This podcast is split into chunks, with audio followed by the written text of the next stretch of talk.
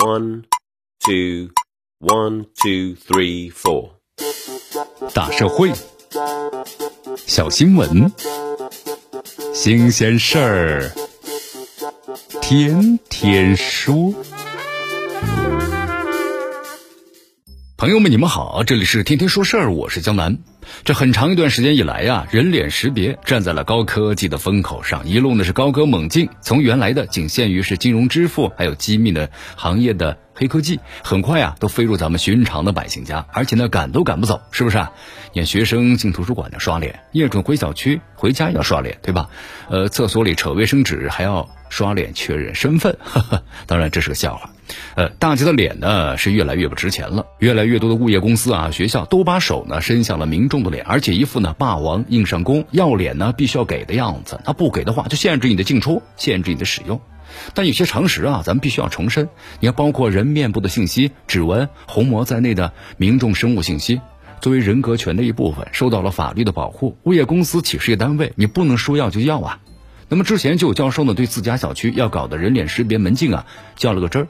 人脸识别信息被滥用的风险比房产信息的大得多，物业啊更是无权收集这个个人的信息。那么之后接到最终同意的业主呢，出入小区可以自愿的选择门禁卡、手机或人脸识别的方式。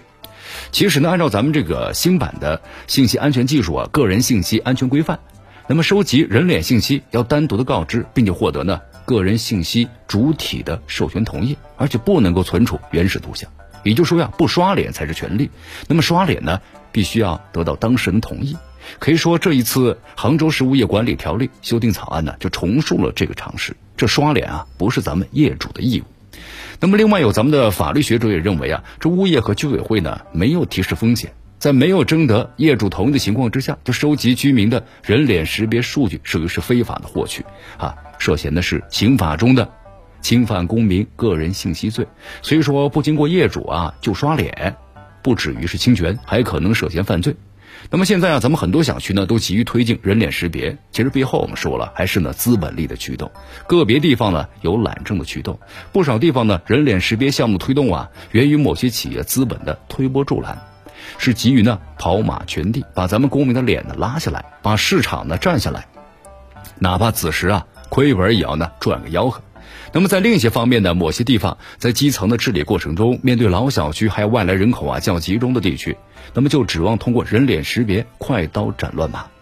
但是不少推动人脸识别的职能部门呢，我们说了，它层级比较低，有的就是一个派出所呀、辖区小区庄。派出所本身呢，很难说有专业人员或者说专业设备的维护生物信息的安全性，所以说单兵突进之下，难免就留下了很多隐患。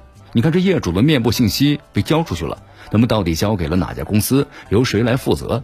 对此的话，物业公司和社区都交代不出个子某、子丑、寅卯来。说到底呢，包括人脸识别在内的技术确实带来了很多的便利，但咱们社会啊也不能够呢忽略其暗藏的獠牙。这次杭州就准备要立法呢，禁止强迫业主刷脸，哎，重申了常识，也是对热的发烫的刷脸呢浇上一盆冷水。收集人脸要取得咱们民众的同意，要满足呢必要的原则性。